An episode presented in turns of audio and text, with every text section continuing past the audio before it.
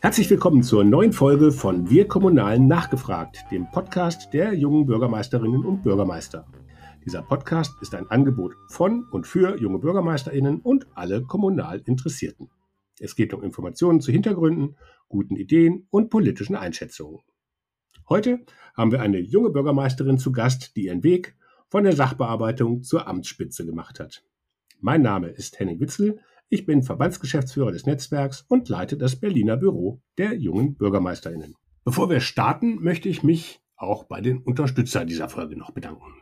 Die Deutsche Glasfaser ist der führende Glasfaserversorger für den ländlichen und suburbanen Raum.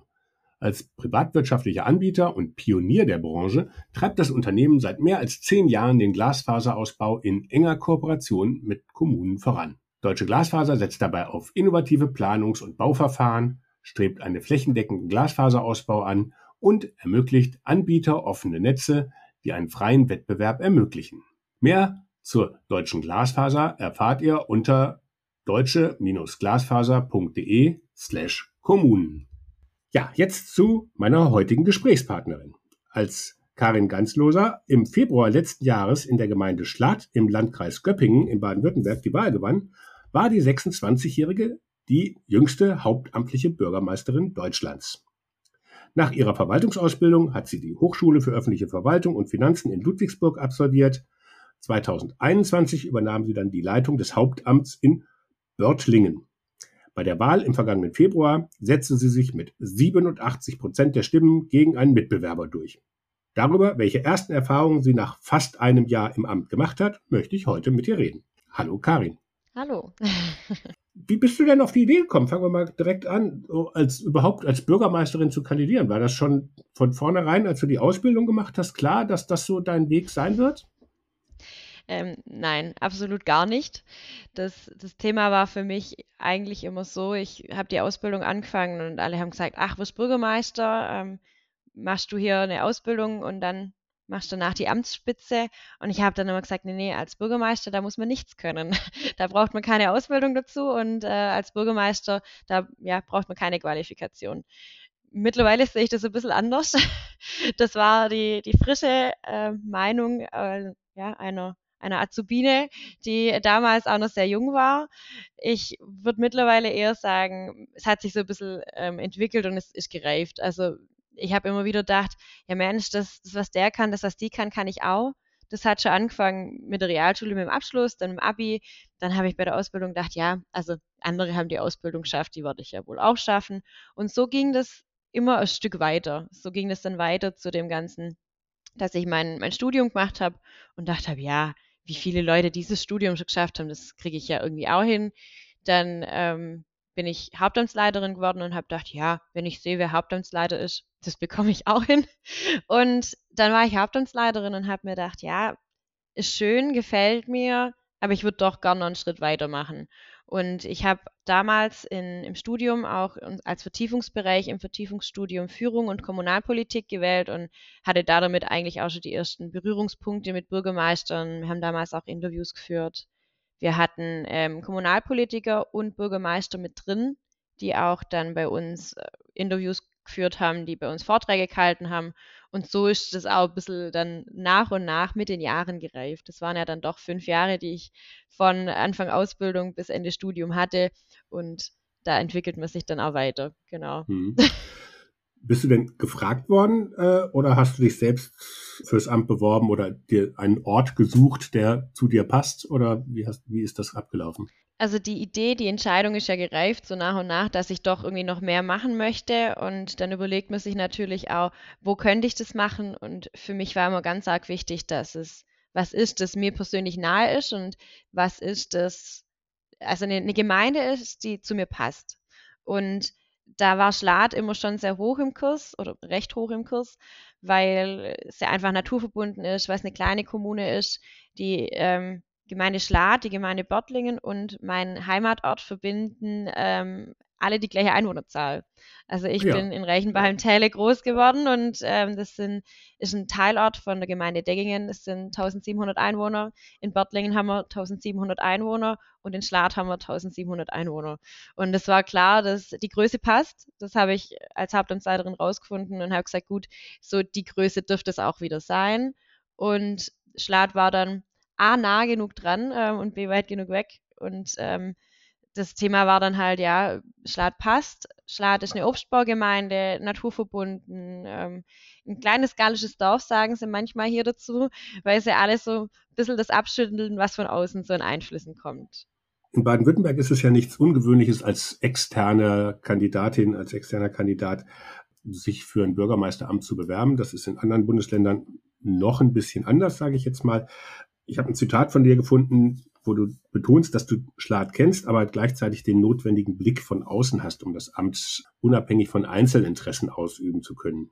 Wie wichtig ist denn dieser Blick von außen jetzt im Nachhinein betrachtet? Äh, vor allem in der Anfangsphase ist es sehr wichtig und ich glaube, man sollte sich den auch vor allem in der Anfangsphase so ein bisschen vakuumieren und einfangen, weil man natürlich, wenn man von außen kommt, eine ganz andere Sichtweise hat. Also wir haben ziemlich am Anfang auch wenn das ja entgegen aller Regel ist und entgegen dessen ist, was in den Schulbüchern steht, wenn man auch innerhalb der ersten 100 Tage schon ähm, guckt, was kann man verbessern, was kann man ändern. Es gab hier Strukturen und es hieß immer, das, das hat man schon immer so gemacht. Das ist so ein bisschen ein typisch schwäbischer Begriff. Ähm, und weil es halt schon immer so war, hat man es halt dann auch immer so weitergeführt. Und das so ein bisschen rauszukriegen und zu sagen, aber ist denn richtig, dass drei Leute einen Kaufvertrag in die Hand nehmen? Oder wäre es vielleicht einfacher, wenn man das bei einer Person verortet und dafür vielleicht eine andere Aufgabe an eine andere Person übergibt? Das waren so ein bisschen die, die Themen, die ich von außen wollte. Und das war auch ein Blick von außen. Aber dieses nüchterne, ähm, wir haben bei uns in Schlad vier oder fünf Gaststätten, ähm, immer so ein bisschen im Wechsel. Und bei den Gaststätten hat es immer geheißen, Mensch, wir haben keine Gastronomie mehr. Und dann habe ich gesagt, hey Leute, es gibt andere Kommunen in unserer Größe, die haben keine Gaststätte mehr. Also überhaupt gar keine. Und dann habe ich gesagt, da sind wir mit unseren fünf gut aufgestellt. Klar, es gab früher mal 15 oder 20, aber das sind halt ähm, auch die Stammtische jeden Abend in ihrer Gaststätte gesessen. Und das gibt es halt heutzutage nimmer und deswegen sind es auch weniger. Aber wir sind insgesamt noch gut aufgestellt. Und da ist der Blick von außen natürlich hm grandios. Aber so, so Nachfragen, warum müssen das drei in die Hand nehmen? Ähm, wie, nimmt denn das die Verwaltung auf? Das ist ja dann, dann kommt da so eine junge Frau an und erzählt wir irgendwas, dass wir was anders machen sollen, als sich das jahrelang bewährt hat. Das ist ja, damit macht man sich ja nicht nur Freunde, oder? Wie war da die Offenheit? Äh, es ist ganz unterschiedlich gewesen. Also manche waren wirklich da und haben gesagt, ja, Gott sei Dank, es kommt mal jemand und ähm, nimmt es in die Hand. Und es gab natürlich auch andere, die gesagt haben, nee, das hat so passt bisher die letzten 30 Jahre, das hätte ich auch gern weiterhin so. Ich glaube, da muss man äh, mit viel Fingerspitzengefühl rangehen, auch mit jeder Person individuell umgehen, die, die eben mehr Bedenken dabei haben, auch mitnehmen und sagen, warum man das jetzt anders gern hätte und was die Vorteile vielleicht auch für die Person sind und eben die, die ohnehin schon in dieses Juhu, wir, wir starten reingehen, die dann auch mitnehmen und sagen, okay, die Euphorie, die, die gibt uns jetzt den Schwung, dass wir viel schnell lösen können. Hm. Du hast ja eben gesagt, äh, Börtlingen und Schlatt, äh, beide mit 1700 Einwohnern. Gab es denn noch weitere Gemeinsamkeiten zwischen den Orten oder was sind die Unterschiede und auch was sind die Unterschiede, die du jetzt erlebst zwischen Hauptamtsleiterin und Bürgermeisterin? Also grundsätzlich sind sie gleich groß, das habe ich ja schon erwähnt. Und deswegen hat man auch natürlich eine ähnliche Struktur, gleiche Probleme oft auch. Einfach die, die Strukturprobleme, die man hat im, im ländlichen Bereich, im ländlichen Raum. Man hat gleiche Probleme mit oder beziehungsweise eigentlich eher ohne Vereine, weil Vereine ganz viel aufgreifen, gerade in, in den kleineren Kommunen. Also die, die Problemstellung, die Struktur und die Größe sind eigentlich identisch. Was Unterschiede sind, ist sind natürlich die Personen, zumal im Rathaus als auch eben dann grundsätzlich in der Gemeinde, wobei man da auch sagen kann, also die Schwaben sind sich alle recht ähnlich. und man weiß in, in kleinen Orten, wie da die Uhr tickt. Und ich glaube, das ist auch ein Vorteil gewesen, den ich hatte. Von, ähm, ich bin dort aufgewachsen, wo, wo ich weiß, okay, äh, die sind alle, wie sie halt sind. Und äh, genau so sind die im Beruf eben auch. Und man weiß, wie man mit den Leuten umgehen und, und sprechen muss. Und ich glaube, das ist ein sehr, sehr mhm. großer Vorteil auch in der, in der Akzeptanzschaffung und in dem Ganzen. Jetzt Unterschied Hauptamt und Bürgermeister wird sicherlich unterschiedlich sein. Also bei mir war jetzt der Vorteil, dass ich als Bürgermeisterin fast die ähnliche Sachbearbeitung habe, die man ja in einer kleinen Kommune noch hat, wie ich jetzt als Hauptamtsleiterin hatte, was es mir natürlich sehr erleichtert hat, weil ich viele Themen einfach schon vorher hatte und nicht mehr neu für mich waren. Wenn ich jetzt aber sehe, dass ich einfach über diese Sachbearbeitung hinaus noch weitere Themen habe, sind auf jeden Fall Unterschiede der volle Terminkalender, auch die Präsenz und die, der Blick äh, von außen auf eine Person. Also ich glaube schon, dass, dass ich viel mehr jetzt im, im Fokus stehe von den Leuten und sie viel mehr mir auf die Finger schauen. Was macht sie denn? Wie geht sie denn da damit jetzt um? Als ich das vielleicht beispielsweise als Hauptamtsleiterin Da konntest du Feierabend hatte. machen. Damals war man eher so die zweite Reihe. A, A das und B ähm, ist man halt die zweite Reihe gewesen. Ich wurde sehr honoriert und ich habe auch sehr viel Lob immer, immer gekriegt von meiner Chefin, als war auch eine Bürgermeisterin. Aber das, das Gesamtthema, das man so ein bisschen hat, ändert sich halt. Also ich, ich bin jetzt eben die Person, die in der ersten Reihe steht und muss mein Hauptamt mitnehmen. Und damals war ich die, die mitgenommen wurde. Und ich glaube, das hat sich schon mhm. geändert. Ja. Hattest du denn, äh, Stichwort Präsenz, überhaupt auf dem Schirm, dass du im Falle deines Wahlerfolgs auch jüngste hauptamtliche Bürgermeisterin in Deutschland sein wirst? Gar nicht. Nein. Nein, überhaupt nicht. Ich ähm, habe es nochmal im Vorfeld zu unserem Podcast nachgeschaut, wer denn das war. Es war ähm, eine Kollegin aus Baden-Württemberg, Yvonne Heine die hatte ich immer auf dem Schirm und habe gedacht, die ist jünger als ich. Und ich habe immer gedacht, das ist die jüngste dann in Baden-Württemberg und dann wird es ja in anderen Bundesländern auch noch genug Bürgermeister geben, die jünger sind als ich. Das erste Mal, als ich damit so ein bisschen ähm, in Berührung gekommen bin, war, als ich die E-Mail von dir gekriegt habe, dass ich eingeladen bin nach Berlin, weil ich eine der fünf Jüngsten bin. War mir dann aber immer noch sicher, dass ich nicht die Jüngste bin. und habe es dann erst beim Netzwerk auf der, auf der Homepage gesehen, dass ich tatsächlich die jüngste. Hm. Ja, war ja auch eine war. etwas komplizierte Gemengelage, äh, weil Marin Busch ja quasi vor dir die Wahl hatte, aber erst nach dir ins Amt gekommen ist. Insofern stand genau. ja deine Nachfolgerin schon bei deiner Wahl fest.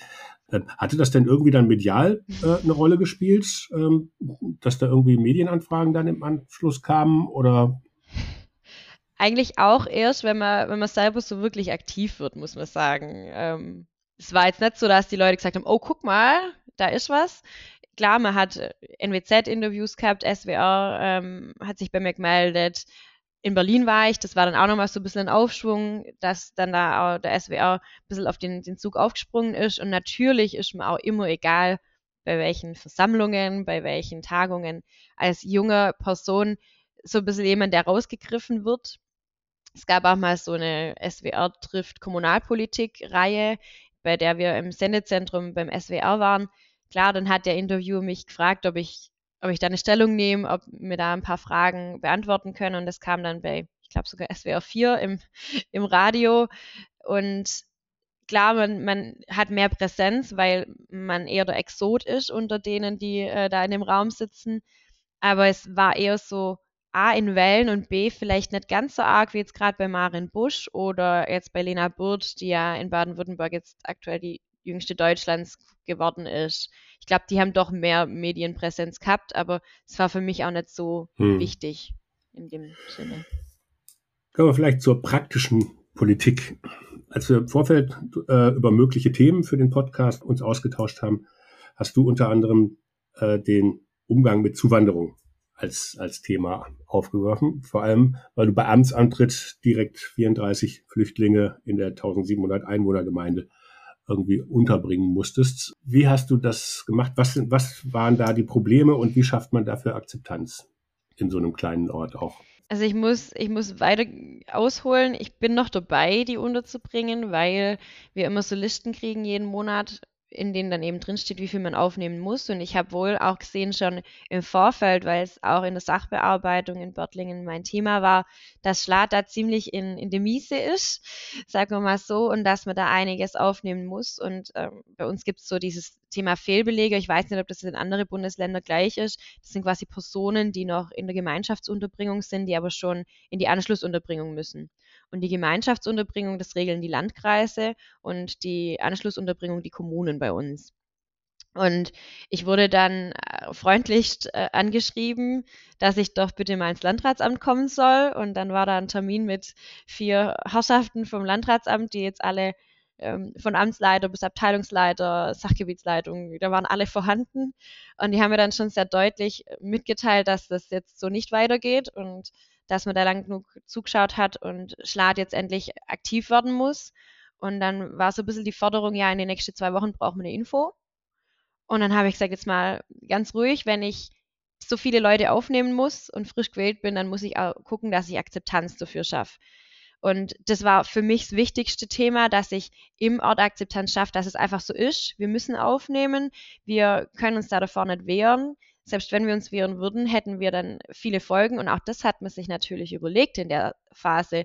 Was ist, wenn ich, wenn ich jetzt ein Exempel statuiere, in Anführungszeichen, und sage, wir nehmen nicht auf. Klar überlegt man sich das, wenn man so einen riesen Berg vor sich hat. Ich war mir dann aber sicher, es, es ist nicht von Vorteil, wenn ich, wenn ich sage, ich ja, statuiere das Exempel jetzt, weil ich genau dann ja das Problem habe, dass ich mit dem Landratsamt keinen guten Start habe. Und das wollte ich auch nicht. Und wir haben dann im Gemeinderat viele Veranstaltungen gehabt, wir haben viele Sitzungen gehabt.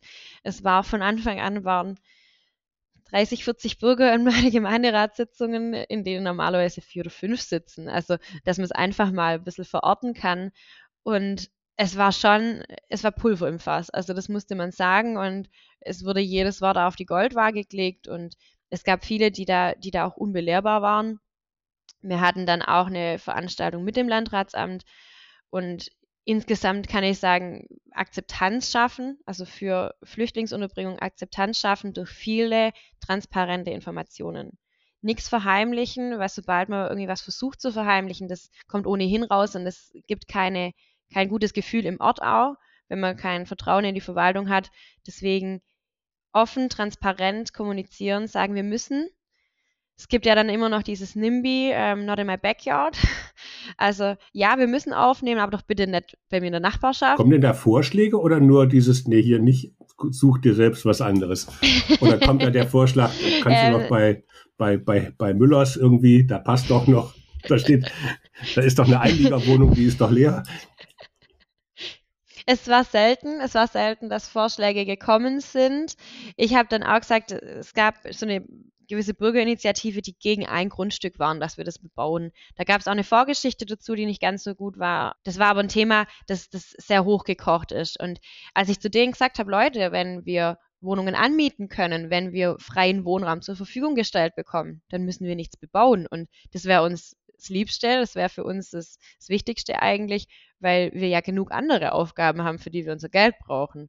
Und ich habe gesagt, sofern wir Wohnungen kriegen, mieten wir die an, dann müssen wir nichts bauen. Und da ist dann schon ein bisschen Bewegung ins Spiel kommen, das muss man sagen. Da haben sich dann einige gemeldet, ach, und hier steht ja noch eine Wohnung frei und könnte man nicht die anschreiben. Das haben wir auch tatsächlich gemacht. Also wir haben alle Wohnungseigentümer, haben wir angeschrieben, die entweder leerstehenden Wohnraum haben, leerstehende Häuser haben oder eben auch frei gebliebene Bauplätze, also diese sogenannten Enkelgrundstücke. Auch die haben wir angeschrieben, auch angrenzende Grundstücke an Wohnbebauung bei der wir dann leicht eine Erschließung hinkriegen könnten. Die haben wir angeschrieben und haben alle gefragt, ob Miete, Pacht oder Kauf möglich ist. Also wir haben wirklich das gesamte Spektrum genommen. Im Endeffekt war die wichtigste Entscheidung, denke ich, jetzt im Nachhinein gesehen, die, dass wir im Gemeinderat beschlossen haben, wir verteilen dezentral. Wir haben gesagt, wir stellen nicht irgendwo an der Ortsrand äh, eine Containeranlage mit 40 Plätzen und stecken die da alle rein, sondern wir haben gesagt, wir wollen sie A integrieren, und B wollen wir, dass die im Ort aktiv sind und im Ort äh, anerkannt sind und das geht nur, wenn wir sie dezentral verteilen. Und diesen Beschluss, den haben wir und der ist mir ganz arg wichtig und den betone ich auch immer wieder, wenn irgendwelche Bürger mich anrufen und doch irgendwelche Sorgen haben, dass wir jetzt da irgendwas Großflächiges machen, dann sage ich, nein, wir haben den Beschluss und ich glaube, das ist was, das viel Akzeptanz schafft, die dezentrale mhm. Verteilung. Merkt man denn, dass da sich auch Ansichten ändern oder dass manche Sachen halt heißer gekocht werden, als sie gegessen werden? Ja, tatsächlich. Ich hatte da auch in dieser Infoveranstaltung einen anderen Bürgermeisterkollegen dabei, der die gleiche Problematik hatte und der in seiner Kommune mit gut 1000 Einwohnern, ich glaube, dann 250 Personen aufnehmen hätte sollen, weil da ein Hotel leer stand.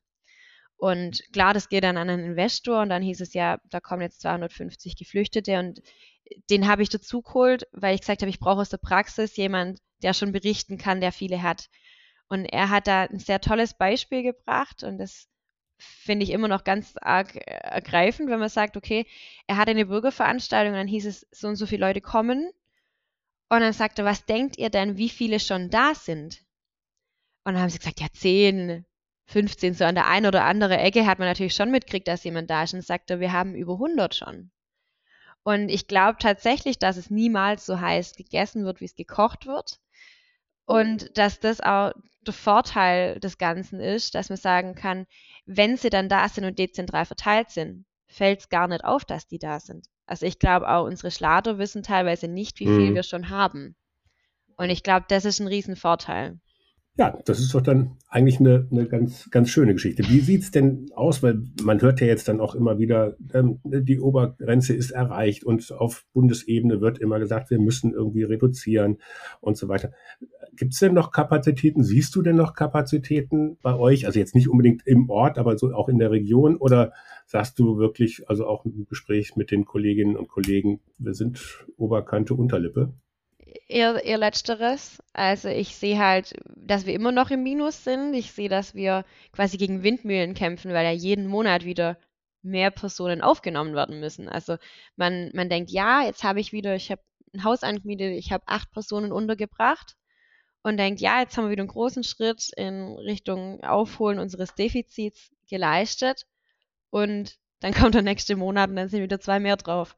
Also man kann gar nicht so schnell anmieten, Personen unterbringen, die ganze Probleme lösen, die ja dann am Anfang auch da damit einhergehen, dass irgendwelche Dinge fehlen, dass irgendwas kaputt ist, dass man irgendwas richten muss, weil es ja jetzt oft auch nicht die neuesten Unterkünfte sind, die man anmietet dann.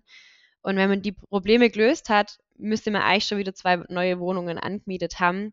Und bei uns im Ort ist halt ohnehin begrenzt, der Wohnraum, und viele aus dem Ort suchen auch teilweise Möglichkeiten, dass sie von daheim mal die erste Wohnung kriegen und ausziehen und wollen auch gerne im Ort bleiben, aber auch das geht oft nicht und ist oft nicht möglich, weil wir keine Kapazitäten haben. Und wenn ich das im Kreis anschaue, sind auch da die Wohnungsmöglichkeiten begrenzt. Und am besten beraten ist der, der selbst entweder baut oder Eigentum schafft, weil es nur so irgendwie lösbar ist, aber auch das wir haben sehr, sehr viele Fehlbelege bei uns im Kreis, auch im Land. Und ich glaube, dass erstmal die aufzuarbeiten, ist schon eine Riesenaufgabe. Aber wenn man weiß, dass es ohnehin ein Kampf gegen Windmühlen ist, weil man die ganze Zeit ja immer mehr kriegt, mag ich schon, dass auch die Akzeptanz mhm. schwindet. Also bei vielen schwindet die Akzeptanz für die Politik, die wir haben, für diese Willkommenspolitik. Und das ist das Schwierigste. Weil wenn man dann noch irgendwie Leute gegen sich hat, hm. macht es das nicht besser. Ja, Stichwort Akzeptanz und auch die Infrastruktur ähm, ist ja auch immer ein leidiges Thema. Wenn jetzt dann das 49-Euro-Ticket gerade im ländlichen Raum, äh, wofür soll ich das jetzt haben? Das ist ja nur so ein Großstadtthema. Hier gibt's ja eh keinen ÖPNV. Ich weiß jetzt nicht, wie es konkret bei euch aussieht. Ärzte, äh, ähm, Hausärztemangel im ländlichen Raum, gerade mit steigender Bevölkerung. Ähm, Frage Kita-Plätze, Schulplätze, geht ja auch ein. Gibt es denn da neue Ideen, neue Wege, äh, die du da versuchst zu gehen bei euch in Schlad? Also das ist ja jetzt ein sehr umfangreiches Gebiet, das du jetzt da gerade genannt hast. Das sind eigentlich auch genau die Themen, äh, für die man Geld braucht und für die man Zeit braucht und viel, viel Nerven braucht. Also Kindergartenbetreuung, Grundschule, äh, Flüchtlingsunterbringung, Nahversorgung. ÖPNV. Also zählt ein bisschen auch ein Stück weit zur Nahversorgung dazu. das noch, sind ne? die Probleme. Im ja, aber es ist okay. bei Betreuung dabei. genau, und das sind die großen Themen, die man eigentlich hat, Tag ein, Tag aus als kleine Kommune oder als äh, Führung in der kleinen Kommune. Und es gibt viele Möglichkeiten, die man hat. Wir haben jetzt, seitdem ich gekommen bin, ich habe immer gesagt, ich möchte, dass es einen Selbstbedienungsladen gibt und wenn wir kein Personal mehr finden, dann müssen wir halt gucken, dass wir selber unser eigenes Personal sind und dass man das Ganze ein bisschen attraktiver gestaltet. Und wir haben es tatsächlich geschafft, mit einem ortsansässigen Bürger, der eine, eine Metzgerei hat, eine große, eine Metzgereikette fast sogar, der jetzt bei uns einen Selbstbedienungsladen eröffnet hat. Und ich bin sehr froh, wir haben jetzt von 6 bis 22 Uhr die Möglichkeit, in diesem Laden einzukaufen. Es sind sehr viele regionale Produkte mit dabei. Es sind unsere Hofläden. Wir sind ja dadurch, dass wir Obstgemeinde sind und eine kleine Gemeinde sind, haben wir sehr viele Hofläden. Also wir haben fünf Hofläden, die alle aktiv sind und die alle ihre eigenen Produkte vertreiben. Wir haben dann eine recht bekannte Sektkellerei, beziehungsweise eigentlich alkoholfreie ähm, äh, Manufaktur, Jörg Geiger heißt die. Und die sind alle selbstständig, aber die sind alle mit in diesem Selbstbedienungsladen drin. Also wir haben unsere einen Hofladen mit drin, wir haben einen Schlader Käse, der damit vertrieben wird, wir haben eine Fruchtsaftmanufaktur, also die, eine Mosterei quasi, die ihren eigenen Fruchtsaft vertreibt. Auch die sind damit Teil in diesem Laden und wir haben quasi die Produkte aus der Region und aus dem Ort da zusammengefasst. Wir haben da frische Backwaren drin, wir haben die Metzgereiprodukte von dem Metzger drin. Also dieses eine Konzept, das haben wir jetzt mal. Arg viel besser wird es da wahrscheinlich dann auch nicht, nicht werden. Die Hoffnung ist nur, dass wir einen Bäcker kriegen zusätzlich. Aber die Frage ist, ob es klappt oder ob wir uns jetzt einfach mit Brezel, Laugenbrötchen und ähm, verschiedene andere Brötchen zufrieden geben in diesem Laden drin, die auch von einem örtlichen Bäcker mhm. kommen, mhm. also von einem aus, aus dem Nachbarort. Dann haben wir das Thema Kinderbetreuung, Kindergarten. Wir haben neue Baugebiete erschlossen. Schön, ist gut. Das Problem ist nur, mit neuen Baugebieten kommen neue Familien, die man haben möchte, die aber dann auch Betreuungskräfte brauchen. Das war ein großes Problem, vor dem ich jetzt Mitte letzten Jahres dann gestanden bin. Und wir haben gesagt, wie, wie lösen wir das Problem? Wir müssen ohnehin in unser Kinderhaus investieren, das wissen wir. Wir müssen aber gucken, dass wir eine, eine richtige Lösung hinkriegen, weil es bei uns auch ab 2026, 2027 verbindliche Grundschulbetreuung geben muss an acht Stunden am Tag. Und das abgesehen von vier Wochen im Jahr immer. Also müssen wir schauen, dass wir das gesamtheitliche Thema Kinderbetreuung hinkriegen und lösen. Deswegen wollten wir da das Thema Kinderhaus noch ein bisschen zurückstellen und haben gesagt, wie, wie kriegen wir es hin?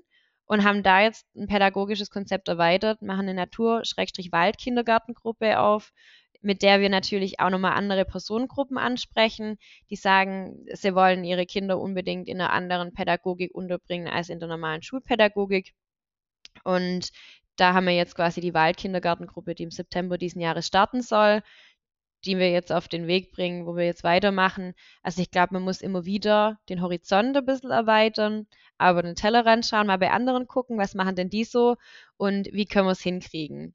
Was für mich auch wichtig ist, die Nahversorgung ist ja ein eines Thema, die Busverbindung das nächste, da kann man wenig machen, das sind alles Themen, die von außen kommen, aber was ich haben will, ist schon, dass wir uns auch für die Zukunft aufstellen, dass wir gucken, dass wir für die Zukunft das haben, was wir, was wir brauchen und dass wir auch nach allem schauen. Und wer, wenn nicht die ländlichen Kommunen, schaut ein bisschen nach dem Klima.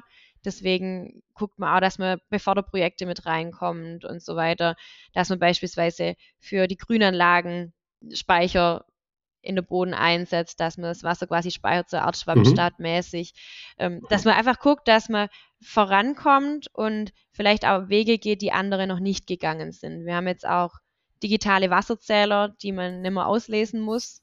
Da kommt dann keine Karte mehr oder man kann es manchmal sogar, sogar einscannen.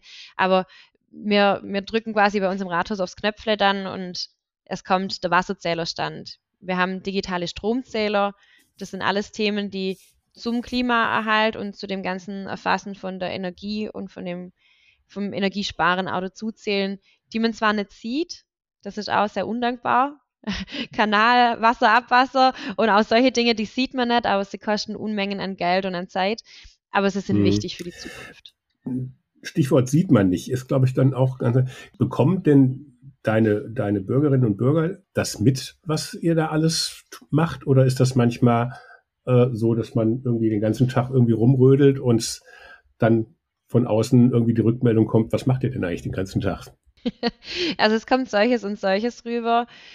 Klar, es gibt auch immer verschiedene Themen und Berührungspunkte. Es gibt Leute, die, die sind eher immer im, im Hintergrund, weil sie halt eben Wasser und Friedhof bearbeiten, was jetzt nicht so die Themen sind, die öffentlichkeitswirksam sind. Es gibt aber auch Personen, die immer nach außen äh, kommen und bei denen man weiß, was sie tun. Was ich oft mitkriegt habe, ich bin dann gefragt worden, ja, wie lange habt ihr denn immer geöffnet? Dann habe ich gesagt, dienstags bis 18.30 Uhr und dann sagt mal eine zu mir, ja, sind Sie dann auch manchmal bis 18.30 Uhr da? Dann habe ich sie anguckt und habe gesagt, ich bin ganz oft länger da. und ich bin oft die Erste, die kommt und oft die Letzte, die geht. Und ich glaube, das ist natürlich eine Frage dessen, wie man sein Amt ausübt und wie man es machen möchte.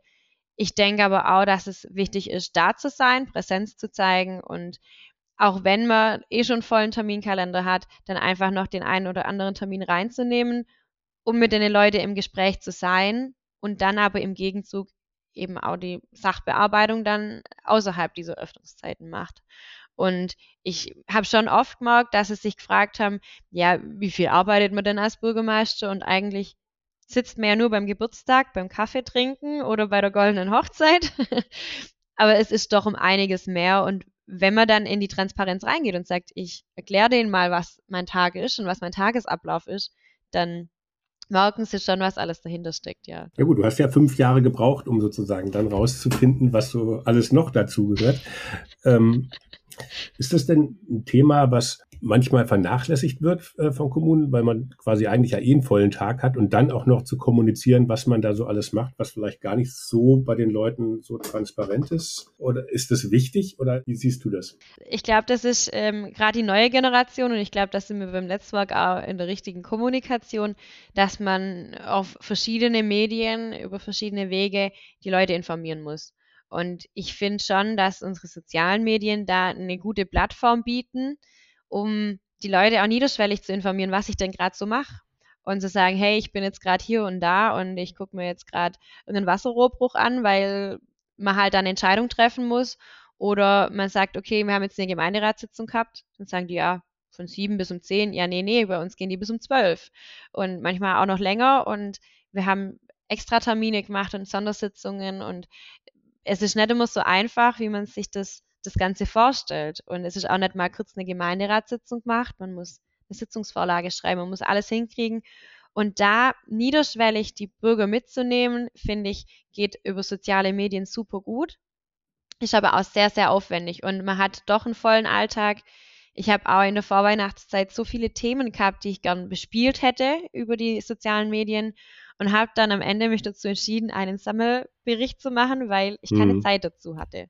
Also mhm. ich hatte keine Zeit überhaupt aufzuatmen groß und dann eben auch die sozialen Medien zu bespielen.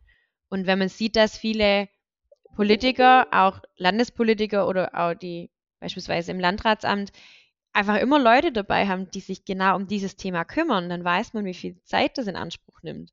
Und es ist halt mal nicht eben geschwind ein Beitrag hochgeladen und ein Bild hinzugefügt, sondern da steckt viel dahinter, da muss man sich Gedanken machen, dann hat man noch irgendwelche ja, Möglichkeiten, die Dinge zu bearbeiten. Äh, macht man Musik, macht man keine. Das sind alles Themen, die, die dazugehören und die viel Zeit in Anspruch nehmen. Und ich würde schon sagen, ich könnte es mir einfacher machen, wenn ich weniger Transparenz bieten würde und wenn ich weniger informieren würde. Aber hättest du es dann vielleicht dann auf die lange Strecke schwieriger? Genau, so ist es. Und äh, so ist auch mein Ziel. Also ich war immer eine Person, die gesagt hat, ich möchte alle mitnehmen, ich möchte Transparenz schaffen, ich möchte auch die Leute an den Tisch kriegen. Also ob es jetzt die Landwirtschaft ist, dass die sich miteinander austauschen oder ob es die Vereine sind bei einer Vereinssitzung oder ob es die Gewerbetreibende sind.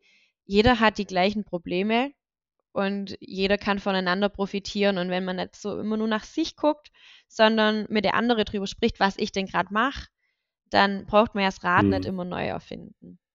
Du hast eben auch Thema junge Menschen in der Kommunalpolitik. Wie sieht das bei dir im Rat aus? Ist der gut, gut altersgemischt oder ist das das, was man sich so unter einem Gemeinderat vorstellt?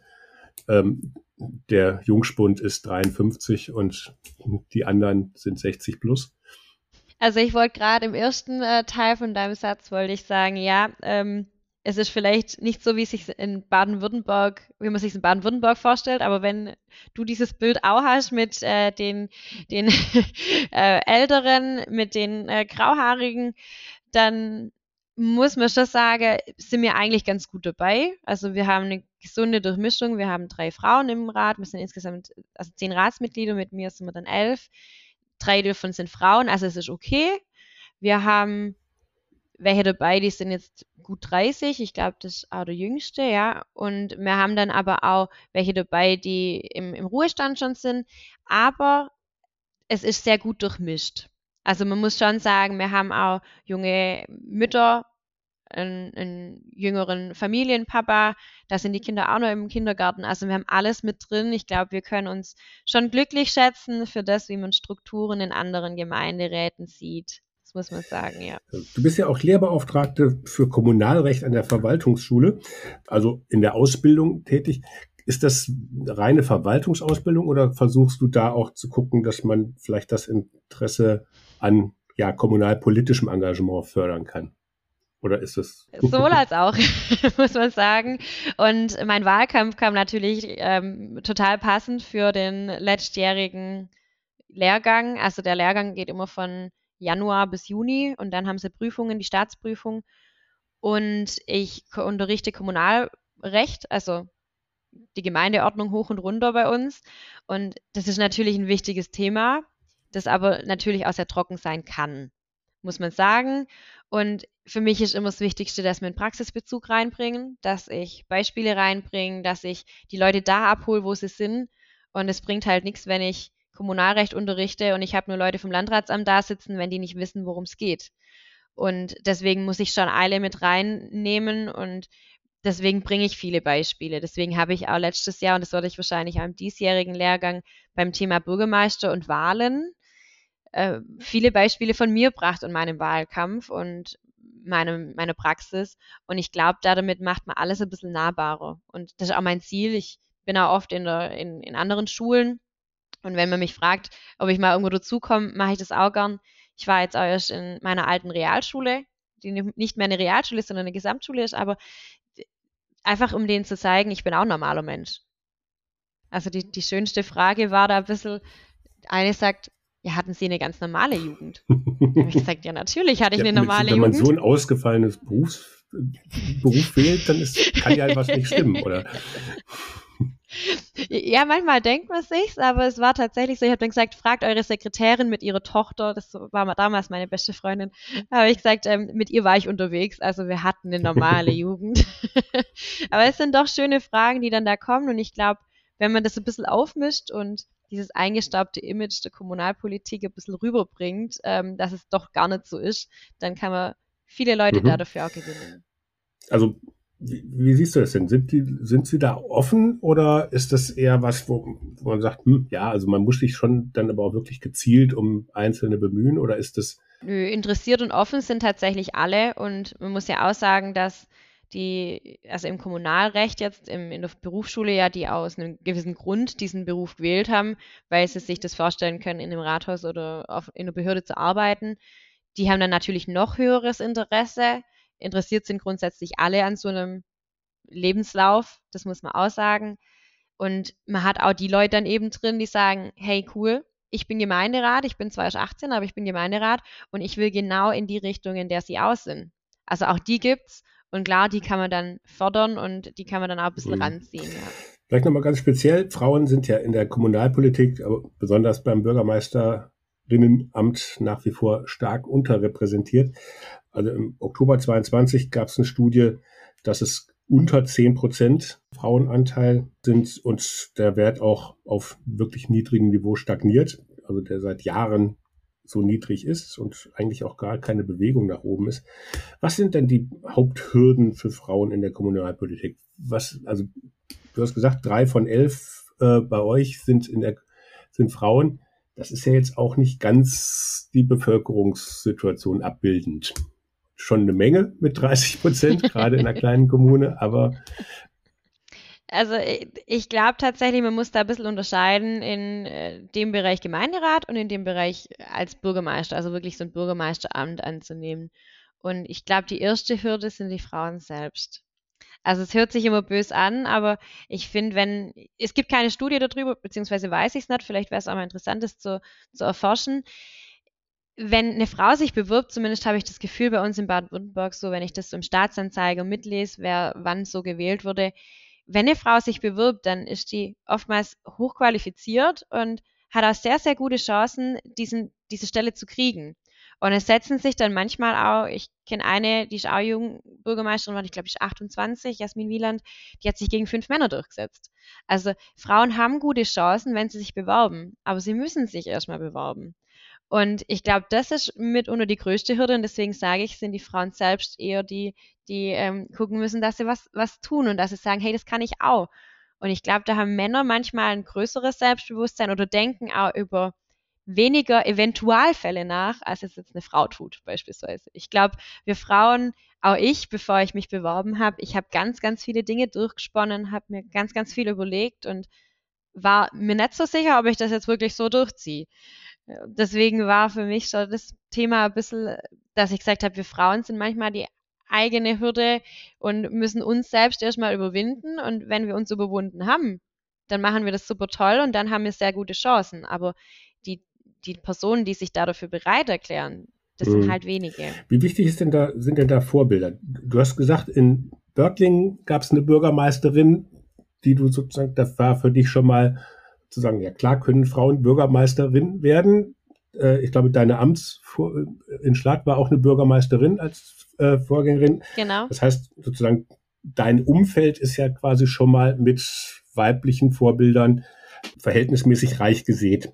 Ist das, ist das wichtig oder ist das was jetzt Zufall? Also ich, ich denke, na, dass es wichtig ist. Ich hatte auch, und ähm, da muss ich auch sagen, ich hatte ein Vorbild in der Ausbildung, das war meine Hauptamtsleiterin damals, weshalb ich vielleicht auch Hauptamtsleiterin geworden bin. Ich hatte damals dann einen Bürgermeister als Chef und ich finde, der hat mir auch sehr viel gelehrt. Also, aber er hat mich zu dem gemacht, was, was ich jetzt bin. Klar, meine, meine jetzige oder meine frühere Chefin als in meiner, meiner letzten Stelle hat mich schon auch dahin geformt, ein Stück weit, weil sie mir die Freiräume gegeben hat. Ich glaube, das braucht man auch. Jetzt als Vorbild, grundsätzlich würde ich keinen davon für mich jetzt zählen, aber es sind natürlich Vorbildfunktionen und Vorbildrollen, dass vielleicht auch mal ein Kind in der Grundschule sagt, wenn man dann vor Weihnachten zum Vorlesen da ist, hey cool, das, was die macht, das will ich auch mal machen. Ich glaube schon, dass das, dass man Vorbild sein kann, aber dass man es nicht unbedingt ist. Und ich habe es mir auch lange überlegt, was es für Vorbilder gibt und klar, man hat immer wieder unterschiedliche Vorbilder. Ich glaube, für mich ein Vorbild ist äh, die, die Kollegin, das ist eine Oberbürgermeisterin, Albrecht aus, aus Lindau. Alfons. Ich glaube, Lindau ist sie. Claudia Alfons. Ähm, Alfons, Alfons, so heißt sie, genau. Ähm, aus Lindau die ist jung, sie ist Bürgermeisterin und sie hatte gar kein Thema, dass sie beispielsweise Kinder während der, während der Amtszeit kriegt, was auch ein Riesenthema war im, in meinem Wahlkampf. Ja, wie geht man denn da um? Und dass sie jetzt bloß, äh, bloß nicht schwanger wird, habe ich jetzt auch vor kurzem erst wieder gehört, weil dann kann sie ja den Job nicht mehr machen. Und ich, ich finde, das ist ein Vorbild, wo man sagen kann, man muss nicht, nicht eine Frage stellen, entweder oder, man muss sich nicht überlegen, bin ich eine Frau, bin ich jung, mache ich erst Karriere, mache ich erst Familie, sondern man kann einfach alles machen. Und ich glaube, wenn man alles richtig strukturiert, kann man jeden Job ausüben. Egal welchen und egal in welcher Konstellation. Und ich glaube, da muss jeder für sich sein Richtiges finden. Und deswegen gibt es auch so unterschiedliche, viele Vorbilder. Mich würde es freuen, wenn ich irgendwann mal Vorbild für jemand bin. Jetzt aktuell würde ich aber nicht sagen, dass ich so die eine Person habe, der ich so wirklich nacheifer. Hm. Vielleicht nochmal insgesamt auch aufs Alter also 10% Bürgermeisterinnenanteil. Bei den ganz Jungen, bei den unter 30-Jährigen, zu denen du ja auch gehörst, hat sich in den letzten ein, zwei Jahren aber schon, schon was bewegt. Da sind fast ein Drittel der unter 30-Jährigen weiblich. Ist das ein Zufall oder ein Trend? Ich glaube ah. beides. das möchte ich jetzt aber erklärt Ich glaube, es hat von beidem. ich glaube, es hat von beidem ein bisschen was. Ich muss schon sagen, klar, es sind immer mehr Frauen, die im, im Bereich im öffentlichen Dienst eine Ausbildung machen, ein Studium machen.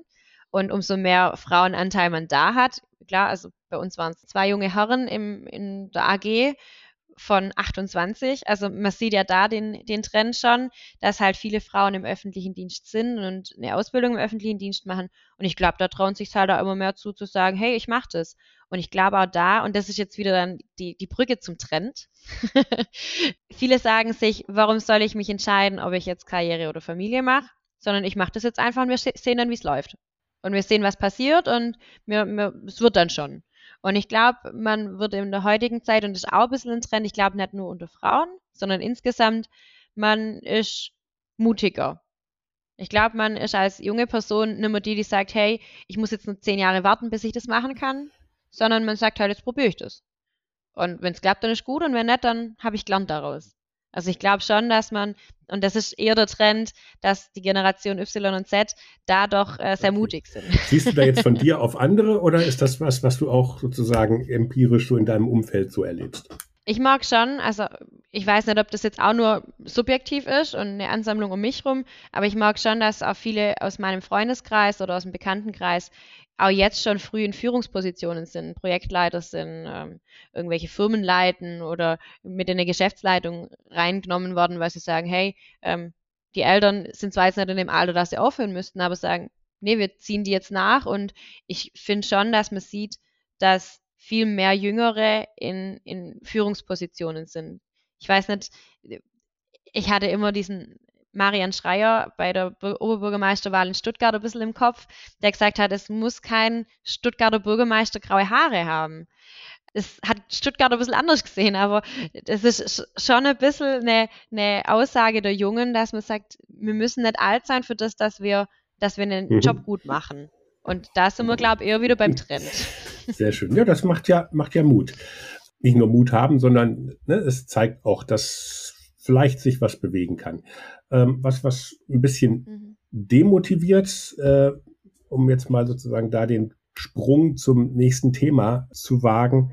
Äh, die Kommunalpolitik wird ja oft als rauer Ort beschrieben. Also die Diskussionen im Gemeinderat sind nicht immer vergnügungssteuerpflichtig. Vor allem jetzt in den letzten Jahren im Internet Hass und Hetze ist dazugekommen. Vielleicht auch zumindest in vielen Erklärungsansätzen eine der Gründe, warum vielleicht dann doch von den 28 Frauen und zwei Männern, die zwei Männer, die Wahrscheinlichkeit, dass die Bürgermeister werden, höher ist. Ähm, ne, wenn dann eins zu eins Bürgermeister sozusagen dabei rauskommt, könnte vielleicht auch an den, an diesen besonderen Umständen des Amts, der Öffentlichkeit und auch der, der Veränderungen in der Kommunikation in den letzten Jahren liegen. Wie erlebst du mhm. das kommunikative Klima in der Kommunalpolitik? Ich finde schon, dass es teilweise sehr rau und ruppig ist, aber immer themen- und situativ bedingt, muss man sagen. Also es gibt immer Themen, die sehr emotionsgeladen behandelt werden. Das sind gerade so erneuerbare Energien-Themen. Auch da wieder das NIMBY, not in my backyard. Ja, ja, wir brauchen Windenergie. Ja, ja, wir brauchen erneuerbare Energien. Und ja, ja, wir müssen schauen, dass wir unsere Klimaziele erreichen. Aber doch bitte auf unserem Berg kein Windrad. Und ähm, das, das haben wir. Sehe ich ja aus meinem Wohnzimmerfenster. das geht ja nicht. Genau, genau. Und das, das, das verstellt unseren Ort. Ich muss da auch zwei Sichten sehen. Klar, ich bin auch Bürgerin und ich sehe dann schon auch manchmal das Thema so, muss das sein? Aber ich sehe halt auch den anderen Blick, dass ich sage, ja, es, es muss sein und wir müssen unsere Ziele erreichen, wir müssen alle unseren Teil dazu beitragen. Ich finde an sich, ja, der, der Ton ist ruppiger und rauer geworden und ich glaube, da sind die sozialen Medien, die ich vorhin so gelobt habe, auch nicht immer von Vorteil. Muss man auch sagen, schreiben kann man ganz schnell böse Nachrichten. Jemandem ins Gesicht sagen, du Säckel, auf Schwäbisch gesagt, das, das ist schwieriger. Und ich glaube, da, das schürt das Ganze und wenn man was schreibt, ist auch oft die Hemmschwelle nicht so groß zu sagen, hey, ja, finde ich auch. Und da mhm. nochmal einen draufzusetzen. Ich finde, dem Ganzen kann man aber auch sehr gut entgegnen, wenn man einfach ehrlich ist, wenn man Offenheit walten lässt und sich nicht versteckt und einfach so, so ist, wie man ist. Und sagt, hey, ja, ich verstehe dich. Das finde ich ist eben das Wichtigste, zu sagen, ja, ich, ich weiß, wie es dir geht. Auch bei der Flüchtlingsthematik hatte ich Bürger, wo ich gesagt habe, ja, ich, ich verstehe euch. Wenn ihr sagt, da kommt jetzt eine Containeranlage mit 30 Leute hin, wäre ich jetzt auch nicht begeistert. Aber dieses Aber ist auch nicht gut, weiß ich. Aber äh, das Thema ist schon ein Stück weit, welche vielleicht auch emotionsgeladenen Themen aktuell in der Gemeinde anstehen und wie man damit umgeht. Und dann äh, kann man es ein bisschen eindämmen. Ich glaube, man ist nie vor Hasshetze und ähm, auch die, den, den sexuellen Themen in den sozialen Medien gefreit, aber man kann es gut, gut eindämmen und ich glaube, wenn man es nicht so wirklich an sich ran. Was ist denn da dein Schutzschild? Der Abstand. Also für mich ist, ist wirklich nicht so arg an sich ranlassen, das ist leichter gesagt als getan. Man regt sich auch dann oft drüber auf und man nimmt auch manche Sachen mit nach Hause. Aber den Abstand zu haben, auch mal rauszugehen, Sport zu machen und sich mit andere Dinge, mit schönere Dinge abzulenken. Ich finde, das ist für die Seele das größte Schutzschild.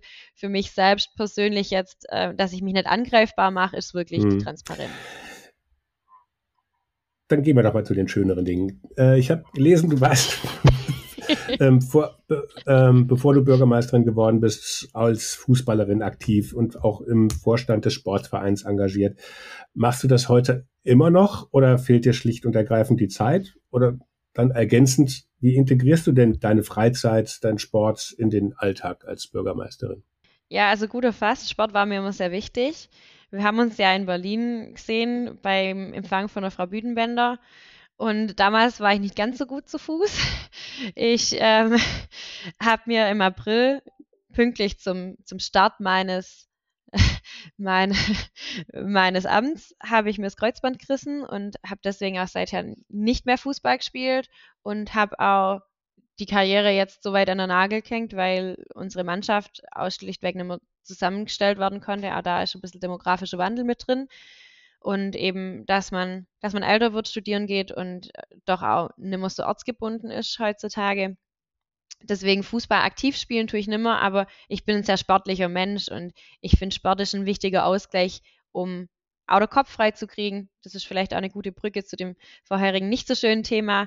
Also ich finde, wenn man sich einfach sportlich aktiv betätigt, dann hat man ganz viele Möglichkeiten, auch seine Seele wieder ins, ins richtige Licht zu rücken und an die richtige Stelle zu kriegen. Ich bin aktuell noch im Ausschuss und Schriftführerin von der Sportvereinigung, aber ich muss sagen, ich kriege das zeitlich nicht mehr unter. Nicht, weil ich sage, ich habe für die ganzen Sachen drumherum keine Zeit, sondern weil der Montagabend, an dem normalerweise Ausschusssitzung ist, bei mir Gemeinderatssitzungen mhm. sind. Und das ist beides am gleichen Abend und ich finde, ich brauche kein Amt machen, damit ich es auf dem Papier stehen habe, sondern ich will das wirklich ausfüllen und machen können.